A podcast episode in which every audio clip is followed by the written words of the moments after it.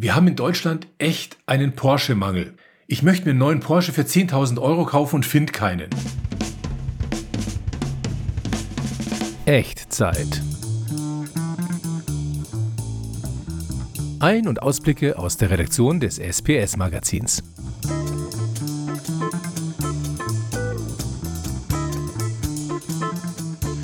Herzlich willkommen zu unserem neuesten Podcast Echtzeit. Mein Name ist Wolfgang Kreuslich. Mein Name ist Jürgen Wirz. Und ich bin Mathis Bayerdörfer. Und wie immer sind wir Teile der Redaktion des SPS-Magazins aus dem Telo Verlag. Und wir starten mit unserem ersten Podcast ins Jahr 2022 mit einem kleinen Blick auf, na, ich würde sagen, kurzer Rückblick, was in dem Jahr schon los gewesen ist und einem Ausblick, was sich alles tut. Ein paar Sachen tun sich ja doch. Ich erwähne gleich an der Stelle mal die Messeverschiebungen, die es pandemiebedingt natürlich immer noch gibt. Aber ansonsten schauen wir auch, was einfach schon los war.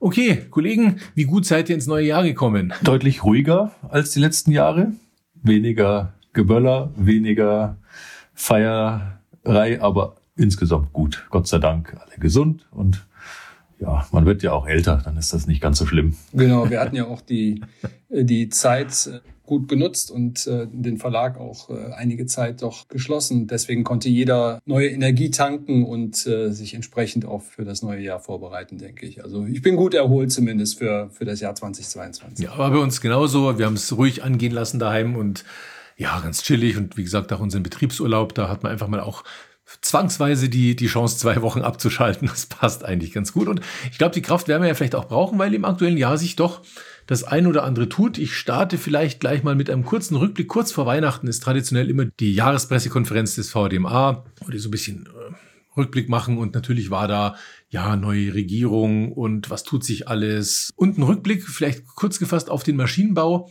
Die sind durch die Delle wenn man das zusammenfassen möchte, einigermaßen gut durchgekommen, nachdem 2020 doch in der Summe circa 12 Prozent Rückgang war in Geschäftsleben beim Maschinenbau, konnte jetzt in 2021 das Ganze wieder um sieben Prozent wachsen. Das heißt, es ist noch nicht ganz alles aufgeholt, was in 2020 runtergegangen ist. Sie hat am Anfang gehofft, dass es doch über zehn Prozent Wachstum geben könnte im Maschinenbau, aber das hat sich aufgrund des Rohstoffmangels ein bisschen zerschlagen.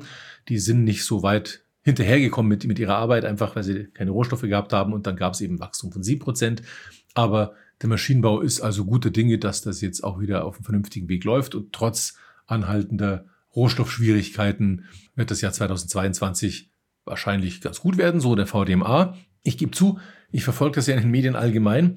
Da sind sich jetzt alle nicht so ganz einig. Also egal, wenn man Handelsblatt, Weltspiegel, äh, wen auch immer Wirtschaftswoche man so ein bisschen vor sich hinliest, fand ich es am Jahresanfang immer abwechselnd widersprüchliche Meldungen. Die einen, ah, Exporte werden schwierig, ist doch nicht so, äh, die Weltwirtschaft ist, ist da noch am, am Stottern. Andere wiederum, hey, Wachstum, es geht voran.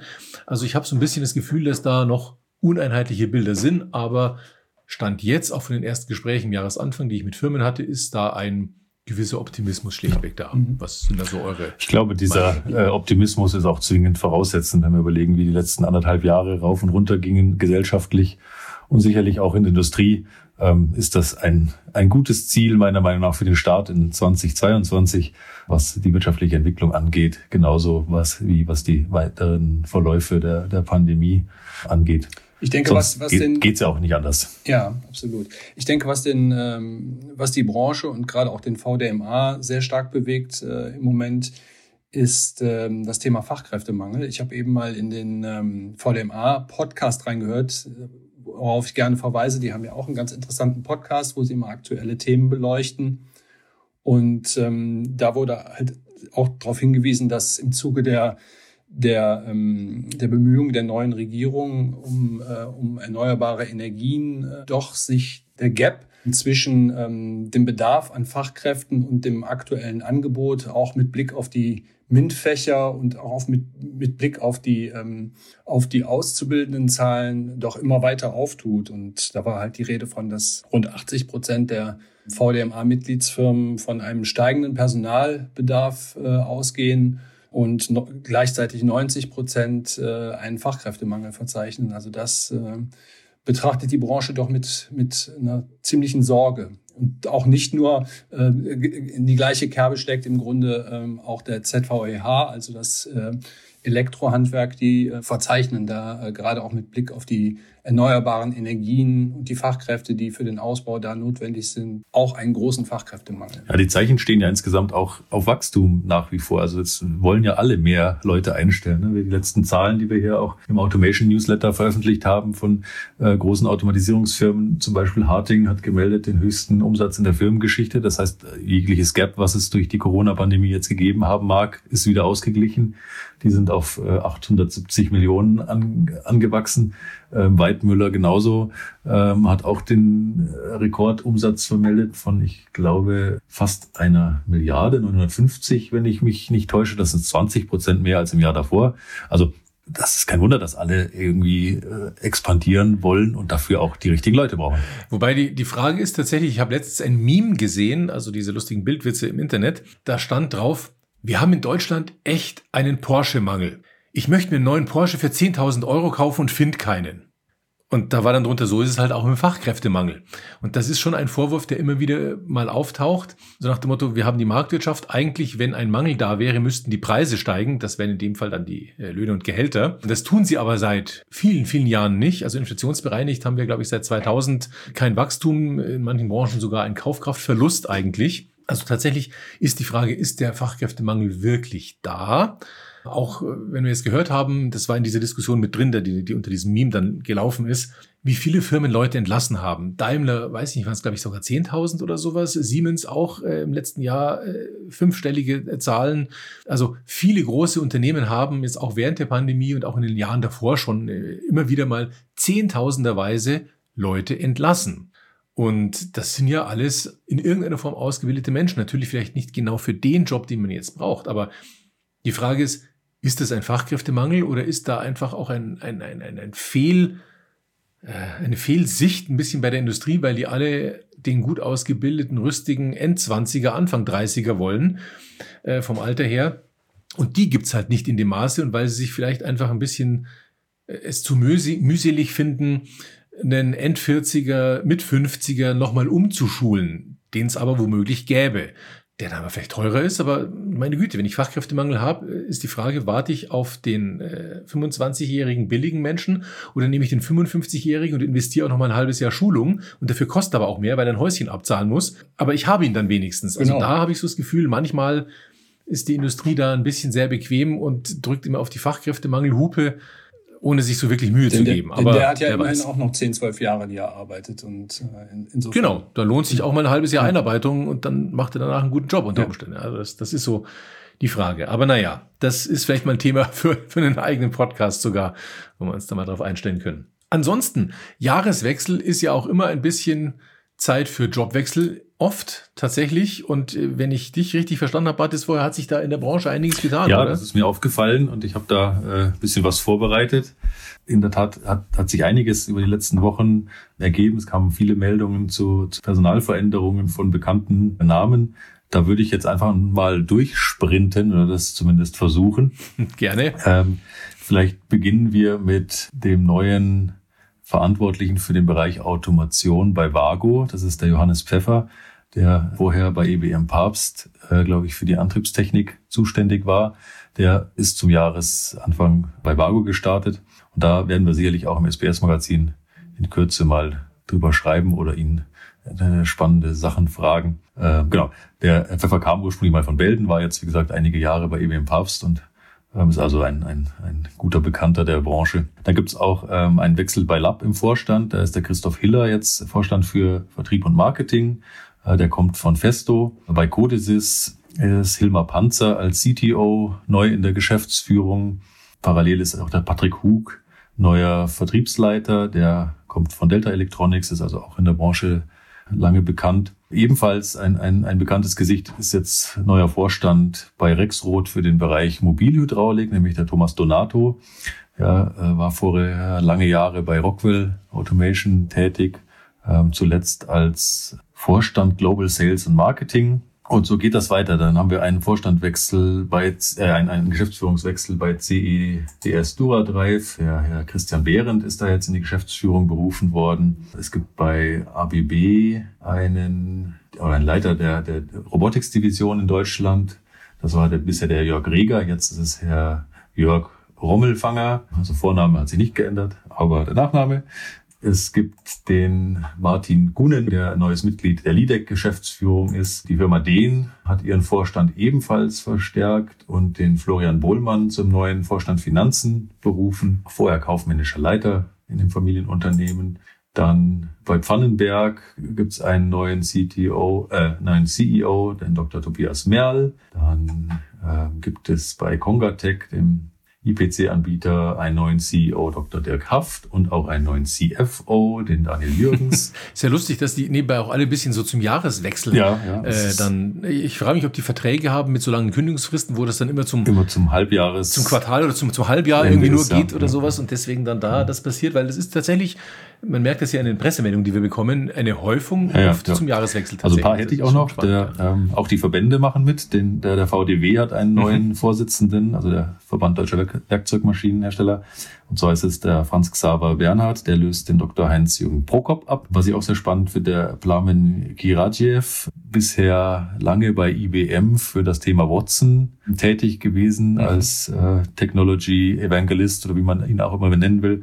Der ist jetzt ähm, zu German mhm. Edge Cloud gewechselt und ist dort der Director of mhm. Solutions Architecture. Bei, bei Neugard gibt's auch einen neuen dritten Geschäftsführer, Matthias Herr, der ähm, war vorher der Leiter des Bereichs Business Development, der jetzt wiederum von Sven Hermann übernommen wird.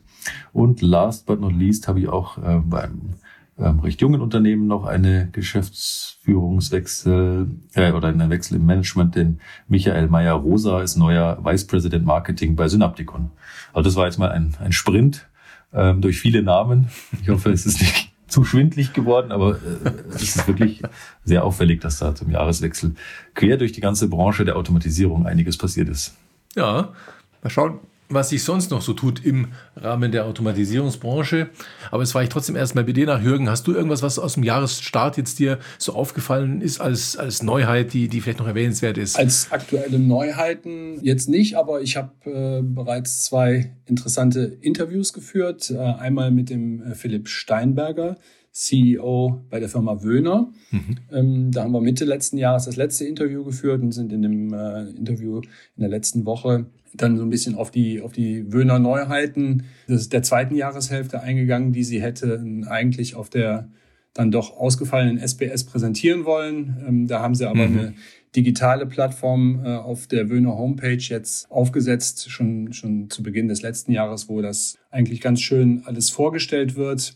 Äh, Thema war dann natürlich auch die Diskrepanz zwischen der auch bei Wöhner sehr guten Auftragslage und der äh, Materialknappheit, äh, im, gerade bei denen im, im Bereich äh, Metalle und äh, Kunststoffe, mhm, äh, mhm. wobei Herr Steinberger dann auch sagte, dass es sicherlich im Elektronikbereich da deutlich größere Verwerfungen gibt, was, was die Lieferengpässe und Materialknappheiten anbelangt. Und ähm, ja, ähm, das wird jetzt in der in einer der nächsten Ausgaben im SBS-Magazin und auch im Schallschrankbau ähm, wird das publiziert, das, ähm, das Interview. Und Wöhner hat da auch ganz interessante Strategien entwickelt, wo, wo diese Lieferengpässe so zumindest ein bisschen abgefedert werden können. Und da kann man sicherlich aus Lesersicht äh, ganz äh, drauf gespannt sein. Mhm, mhm, Dann hatte ich noch ein Interview geführt äh, mit dem Professor Wegener vom ZVI, er ist auch bei Siemens ja, ja. tätig. Und zwar deswegen, weil ich darauf aufmerksam geworden bin bei der ZVI-Pressekonferenz zur SPS im letzten Jahr, dass der ZVI einen Showcase aufgesetzt hat zum Thema, ähm, also die nennen das PCF Control Cabinet äh, und äh, übersetzt heißt das, es werden die ähm, der der, der CO2 Fußabdruck eines Schaltschranks ermittelt anhand dieses Showcases. Ziel ist es eigentlich, einmal zu demonstrieren, wie denn dieser relativ abstrakte Begriff des, des digitalen Zwillings oder auch der Verwaltungsschale oder auch des äh, digitalen Produktpasses wirklich nutzbar gemacht werden kann und tatsächlich in die Praxis umgesetzt werden kann, mhm. damit, äh, damit da auch ähm, die interessierten Kreise entsprechende Informationen rausziehen können. Der ZVI hat dann ähm, 30 Unternehmen und Organisationen zusammengebracht, die dann einen so gewissermaßen zusammen einen Schaltschrank bauen, dann auch entsprechend viele ähm, unterschiedliche Komp Komponenten von unterschiedlichen Anbietern, die in diesen Schaltschrank wandern. Und jede, für jede dieser Komponenten wird der CO2-Fußabdruck äh, ermittelt und dann in Gänze der CO2-Fußabdruck dieses einen Schaltschranks dargestellt. Das wird in drei Schritten gestehen. Einmal auf der Hannover Messe äh, in diesem Jahr, dann auf der SBS in diesem Jahr und äh, dann abschließend wird der finale Demonstrator auf der Hannover Messe 2023 präsentiert hm. werden. Wie gesagt, äh, es soll äh, es soll sichtbar gemacht werden, wie wie tatsächlich diese Interoperabilität, die die ja immer von, ähm, von der Verwaltungsschale propagiert wird oder in, im Zusammenhang mit der Verwaltungsschale propagiert wird, wie die tatsächlich in die Tat umgesetzt wird, wie das gut funktioniert und ähm, ich denke, da darf man gespannt drauf sein. Und ähm, ich werde das auf jeden Fall über das Jahr verfolgen und ähm, auch dann entsprechend in unserem Magazin berichten. Hast du ja gerade auch erwähnt, bis 2023 soll es dann auf der Hannover Messe gezeigt werden. Mhm. Da sind wir noch gerade beim aktuellen Punkt. Die Hannover Messe 2022 in diesem Jahr, die wird nämlich verschoben. Von, wann war sie diesmal? Mitte April wäre sie gewesen wird sie geschoben auf den 30.05. bis 2.06. Habe ich das jetzt richtig genau, gesagt? Von, genau. Ja. Für Ende April war sie vorgesehen. Ne? Genau, 25. Ende bis 29.04. Ja. hätte eigentlich der, mhm. der Termin sein sollen und jetzt ja. eben quasi gute vier Wochen später. Genau, sie meanderte ja früher immer durch den April, mal sehr früh im April, mal später im April, je nachdem wann Ostern ist. Das haben sie dann immer irgendwo drum gelegt. Und jetzt aufgrund der Pandemiesituation, weil man sich nicht sicher ist, ob jetzt im April tatsächlich die Zahlen schon so weit unten sind und insbesondere sich vielleicht auch unsere Regierenden so weit beruhigt haben, dass man da wieder größere Veranstaltungen stattfinden lassen möchte. Und deswegen sind die jetzt auf den Ende Mai gegangen. Und damit wird's dann auch schon im Sommer oder Spätfrühling und Sommer schon relativ eng, weil natürlich auch die Automatiker ist, die ist dort und bleibt dort, die hatte einen glücklichen Termin, was das angeht, aber mittlerweile schieben sich da ja auch andere ja, auch noch ja, hin. Also ne? zum genau. Beispiel ist die Messe Embedded World auch auf den Termin der Automatiker gegangen, was jetzt eine mhm. mittelgroße Schnittmenge hat, weil die Embedded World ja ähm, in der Wertschöpfungskette ein Stückchen vor der Automatiker ansetzt oder sogar ein ganzes Stückchen. Aber es ist schon mal einfach, der ein oder andere äh, Besucher oder Aussteller hat vermutlich auf beiden Seiten Interesse. Und parallel zur HMI, beziehungsweise schon vor der HMI einige Wochen, ähm, hatte die Logimat ihren Termin verschoben. Die hätte eigentlich im März sein sollen und ist auch auf die Woche von, ich glaube, 30. Mai gegangen. Äh, und das ist natürlich schon eine etwas größere Überschneidung, weil der ein oder andere Logistiker natürlich auch gerne in Hannover äh, ausstellt. Mhm. Da wird sich das mal zeigen. Aber es verschiebt sich alles. Die Achema ist meines Wissens in den späten August oder Anfang September gegangen. Also es sind sehr viele Messen. Ja, auch auch kleinere Messen, die, die Wire and Tube, also wo es wirklich um, um Rohre, Draht und ähnliche äh, Materialgeschichten geht, ist auch, ich glaube, die ist in Düsseldorf auf den 20. bis 24. Juni gegangen und ist da dann auch gleichzeitig mit ja, nee, ich habe es jetzt nicht da, aber ich glaube, also, der, da, da werden wir sicher der Metaf, oder? Die ist doch auch verschoben worden und auch auf die Metaf, Automatiker ja, genau. wenn ich nicht täusche. Gestern. Und da ist natürlich auch das Thema Maschinenbeschickung per Roboter auf der Metaf eigentlich gesetzt gewesen. Wird dann für den einen oder anderen Roboterhersteller oder Anlagenbauer auch spannend, wie dieser Spagat. Es wird auch generell für die Hersteller natürlich eine Herausforderung, weil wer auf einer Hannover Messe und auf einer Automatiker sein will, und jetzt nicht äh, die Ressourcen für zwei ganze Messestände hat, der tut sich dann schon nicht so ganz einfach, in Hannover innerhalb von einer guten Woche abzubauen, das Ganze logistisch nach München zu transportieren, um es dort dann auch wieder aufzubauen, um dann pünktlich fertig zu sein. Und man muss ja wissen, dass die großen Messestände von größeren äh, Ausstellern teilweise auch mal gut zwei Wochen äh, Aufbauzeit haben. Und wenn man es halt schneller machen will, wird es halt teurer. Und dabei haben wir ja nur die nationalen Messen auf dem Schirm und, äh, und nicht die internationalen, ja. wo ja auch viele unserer Firmen, die, mit denen wir zu tun haben, auch präsent sind. Und äh, das ist dann nochmal eine größere Herausforderung. War auch unter anderem Thema bei, beim Gespräch mit dem Herrn Steinberger, ähm, dass das mhm. auch für die zweite Jahreshälfte noch, ein, ähm, noch eine deutliche Herausforderung ist, für die sowohl logistisch als auch marketingtechnisch beispielsweise. Ja, und dann wurde genau. gestern noch die ähm, All About Automation in Friedrichshafen verschoben, die eigentlich Anfang März hätte stattfinden sollen und die ist dann auch im Monat äh, auf Anfang April verschoben worden. Und direkt zu Beginn des Jahres ist ja auch die Light and Building in Frankfurt verschoben worden, sehr weit verschoben worden. Die hätte Mitte März stattfinden sollen und ist jetzt auf Anfang Oktober verschoben. Mhm. Und wenn wir schon so weit im Herbst sind, sind wir auch fast schon wieder bei der SPS-Messe in Nürnberg. Die ist auch verschoben, in dem Fall aber nach vorne. Also die kommt früher, weil die im vergangenen Jahr das ich würde fast schon sagen, Desaster hatten, äh, vier Tage vor Messebeginn kurzfristig äh, absagen zu müssen oder zu wollen oder was auch immer. Sie haben halt abgesagt. Und äh, jetzt haben sie es vom üblichen Termin um den 25.11. rum, plus minus, vorgezogen auf den 8. bis 10.11. Also sie bleiben im November. Dann hoffen wir mal, dass die zwei Wochen früher auch tatsächlich was bringen, respektive das generell die Zahlen, äh, Infektionszahlen übers Jahr so weit runtergehen, dass wir im Herbst eigentlich hoffentlich keine Gedanken mehr machen müssen. Aber die wollten da auch einen gewissen Sicherheitspuffer haben, dass dann vielleicht die ganz hohen Infektionszahlen, die potenziell im Winter, also spät November und Dezember, dann doch äh, entstehen könnten oder in den letzten zwei Jahren entstanden sind, ja. dass man denen versucht, ein bisschen nach vorne zu enteilen. Ich finde es aber auch ganz gut, dass sie nicht so elend früh nach vorne gegangen sind in September oder Oktober, weil wie gesagt, da drängeln sich ja andere Messen mittlerweile auch schon. Ja, wobei diese zwei Wochen natürlich schon ein kurzes Fenster sind. Klar, dieses, also im, im vergangenen Jahr hätte es vielleicht gereicht, zwei Wochen vorher. Da wären die Zahlen vielleicht noch so gewesen, dass man die Messe mit besserem Gewissen hätte durchführen können. Ich habe mich schon gewundert, warum sie sie nicht um vier Wochen auf Ende Oktober schieben, weil da ist relativ wenig im Automatisierungsumfeld. Auch maschinenbautechnisch sind da aus meiner Sicht nicht so viele große Messen äh, in Deutschland, die da in die Quere kommen. Und auch, äh, soweit ich das gesehen habe, wäre auf dem Nürnberger Messegelände entsprechende Zeitslots frei gewesen. Aber Gut, das äh, kann natürlich nur die Misago beantworten und der Ausstellerbeirat, mit dem Sie das vermutlich auch so terminiert haben. Ja, hoffen wir mal, dass sich die Gesamtlage äh, bis dahin etwas äh, entspannt hat und vielleicht ist es dann gar nicht mehr so kritisch mit den, mit den zwei Wochen und äh, ja. man darf die Hoffnung ja nicht Genau, aufgeben. da sind wir wieder beim Thema Optimismus. Absolut. den wollen wir pflegen. Mir ist so schön, lieber ein Optimist, der sich mal irrt, als ein Pessimist, der immer recht hat. Wohl wahr. Und von daher bleiben wir optimistisch. Ja, gibt's noch was Spannendes, was wir für den Kickoff dieses Jahres hätten, was wir unseren Zuhörern gerne noch erwähnen? Also wir können nochmal den Schwenk aufs aktuelle SPS-Magazin machen, was wir gerade in der Produktion haben. Ja, gerne. Und was äh, in Kürze auf den Schreibtischen liegen wird. Ähm, ich glaube, da haben wir auch sehr viele spannende Themen zusammengetragen, wieder durch alle Rubriken durch, die wir bedienen, von der Steuerungstechnik über die Antriebstechnik, äh, über das Thema Engineering bis hin natürlich zu Elektromechanik, zu Safety, zu ähm, Sensorik.